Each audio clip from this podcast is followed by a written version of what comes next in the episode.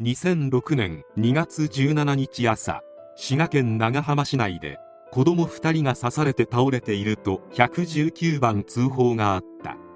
共に5歳の幼稚園児で2人とも死亡した。滋賀県警は2人と同じ幼稚園に通う長女を持つ女性デイエイゼン日本名谷口光恵当時34歳を緊急逮捕した。デイは長女と2人の計3人を軽乗用車に乗せて幼稚園に送る途中だった。デイは中国東北地方出身。1998年結婚仲介業者を通じて上海で滋賀県出身の夫と見合いをし99年に結婚して来日。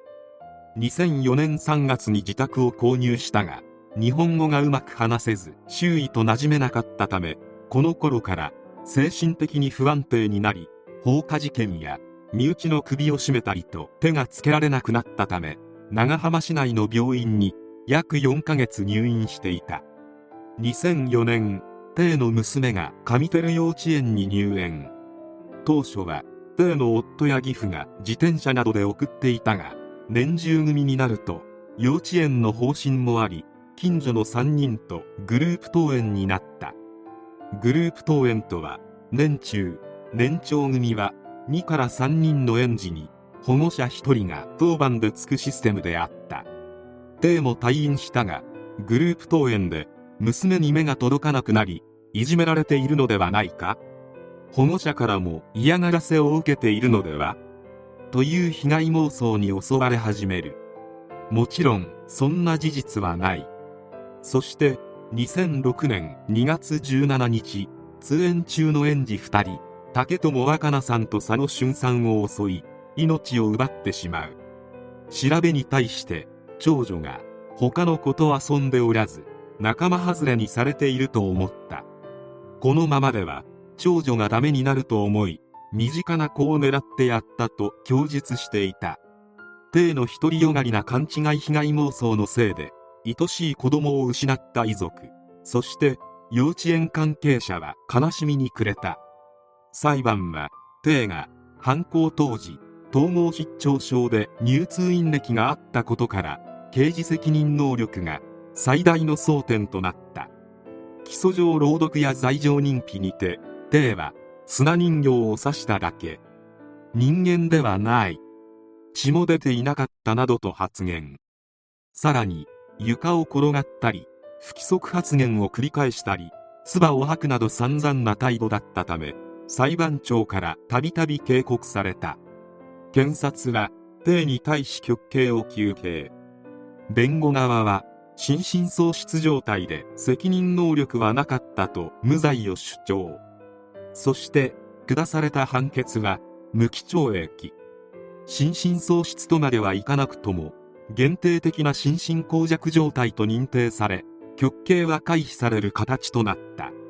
遺族側は刑が軽すぎるとして控訴。二審で検察側は医師の鑑定書の信用性を争い再鑑定を要請。精神鑑定を実施した医師は後半で統合失調症が引き起こす被害妄想がなければ犯行は起きなかったと証言。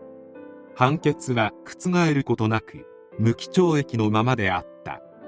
量刑理由として裁判長は被害園児らが被告の子をいじめたというのは被告の邪推で動機は極めて理不尽身勝手かつ自己中心的であって酌量の余地は皆無である。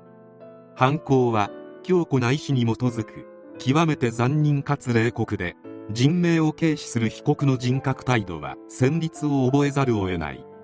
一方犯行が統合失調症の影響で心神耗弱の状態で行われた事情なども認められる。これらの事情を最大限考慮しても犯行の悪質さ重大さに照らせば修正をもって罪の償いをさせるべきというほかない。被告を無期懲役に処するのが相当と言うべきである。とのことであった。極刑を求めた遺族の思いは再び届かなかった。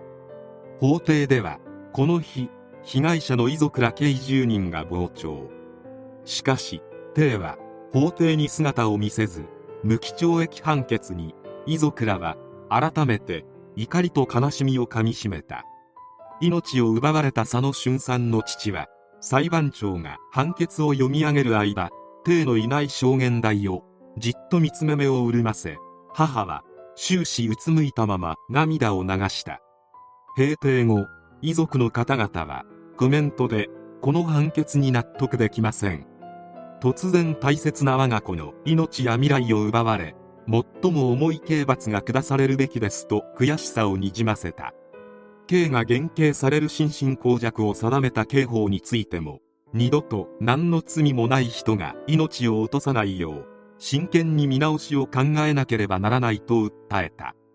また遺族側は幼稚園を運営する長浜市と帝の夫に対し総額契約2億円の損害賠償を求め大津地裁に民事訴訟を起こした。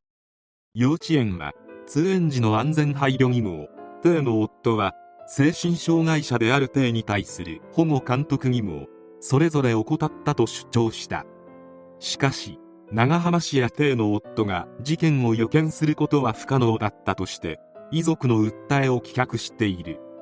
この事件が起きる数ヶ月前から小学生が襲われる事件が相次いでおり子供の安全が改めて問われる事件となった。しかも今回は児童を危険から守るために始められた保護者による当番制の集団送迎によって発生してしまった事件でこれまでの防犯は知らない人間を排除すれば安全という同級生の保護者なら安心とする考え方を一周させ誰を信じていいのかわからないと関係者をパニックに陥れた。その上で知っている人でも危ない男の子でも狙われるというそれまでの議論から全く欠落していた点も改めて問題視されるに至った。帝は日本の文化や風習にうまく馴染めず精神を病んでしまった。そのせいで被害妄想が激しくなり娘が日本人と中国人のハーフであることから一りぼっちになっているのではと心配した。帝は裁判でも最も疎外感を感じたのはグループ登園だったと供述している。これにより子供はもとより帝自身も他の保護者からはぶられていると思ってしまった。実際子供はいじめられてもいないし他の保護者も帝のことを特別無視したりなどはしていなかったことは明らかになっている。そしてこういった事件でよくあることであるが当初はどこも帝のことを谷口光恵という日本名で報道しており本名で報道していたのはごくごく一部であった。また局や新聞社によっては異国の地から嫁いできた方を邪険にした日本の陰湿さを批判したものさえあった。